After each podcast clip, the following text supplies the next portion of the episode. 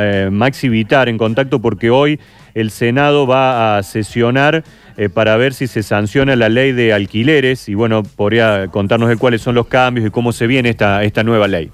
A ver si lo podemos hacer eh, de manera acotada. ¿Cómo te va Maxi? ¿Qué tal? Hola Beto, ¿cómo estás?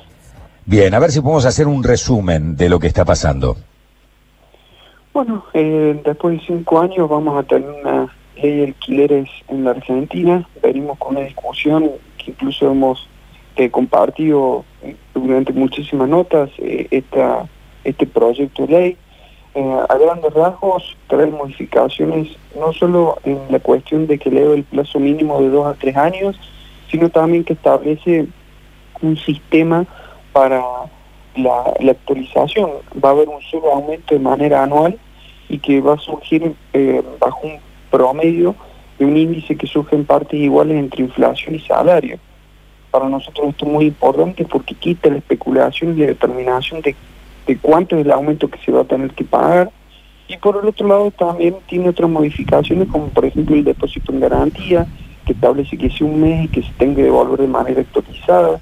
Otra de las cuestiones que también incorpora es la diferenciación entre despensas ordinarias y extraordinarias mucho más clara y establece la expresa prohibición de que esto sea cargo eh, del inquilino, el tema de las expensas extraordinarias. Em, los impuestos van a ser a cargo del propietario.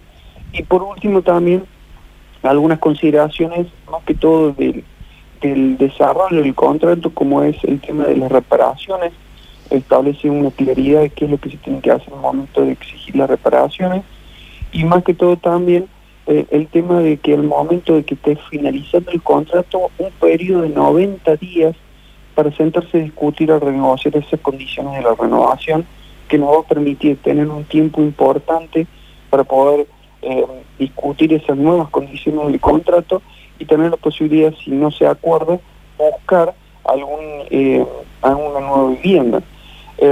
lo que sí, bueno, Beto, nosotros tenemos algunas reservas con respecto a este, a este proyecto particularmente en dos puntos que ya nos preocupaban en su momento y ahora con esta, nueva, esta situación y esta pandemia eh, creemos que también se tendrían que revisar, que es por un lado el tema de la facilitación o, un cierto posicionamiento con respecto al tema de los desalojos.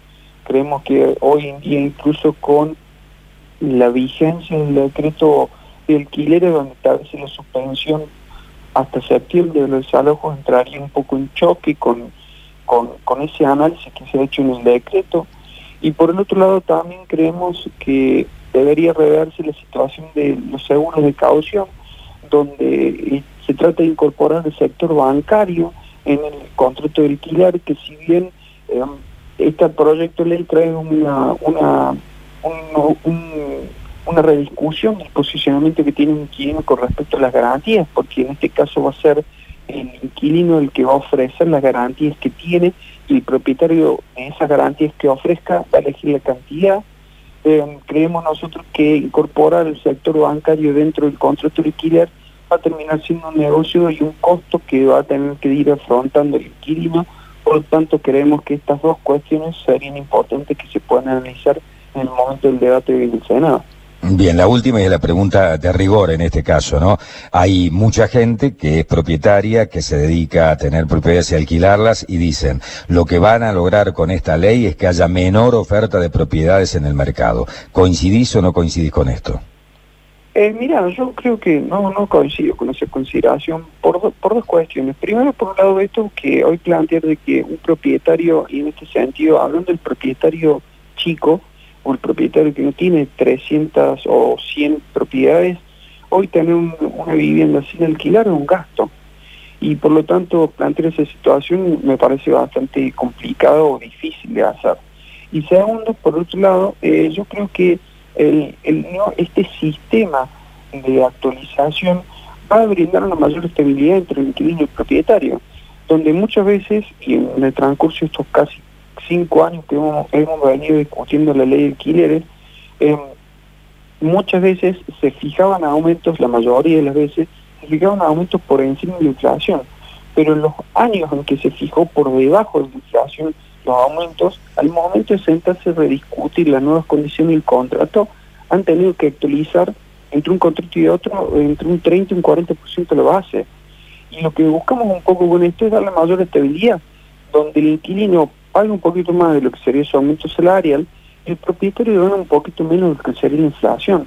Y yo creo que en este sentido, los propietarios les va a permitir tener también una tranquilidad de que ese alquiler durante cuatro años se va a poder pagar porque realmente lo que pasa es que hemos venido viendo e insistiendo y planteando con datos concretos que el alquiler sigue avanzando sobre el salario promedio de inquilino inquilina. Hoy estamos cerca del 50%, sin tener en cuenta ni expensas ni impuestos. Entonces, bajo esta circunstancia, realmente es muy complicado que hoy un, uno pueda seguir pagando eh, en estas condiciones un alquiler. Entonces, creo, creo yo que es algo que busca darle una estabilidad a la relación. No creo que se vayan a sacar los las viviendas para el alquiler. Y bueno, si, si lo sacan porque lo quieren ofrecer para, para una propiedad, para, como para venderlo, porque lo seguramente habrá un inquilino que eh, pueda comprar ese vivienda porque va a haber más ofertas de vivienda, o si no, por otro lado, de haber otro propietario y considere que esto es una buena inversión y va a querer comprarlo para el para poner en alquiler. Bien. Maxi, te agradecemos el contacto. Muchas gracias. ¿eh? Y suerte. Hasta luego. Muchísimas gracias.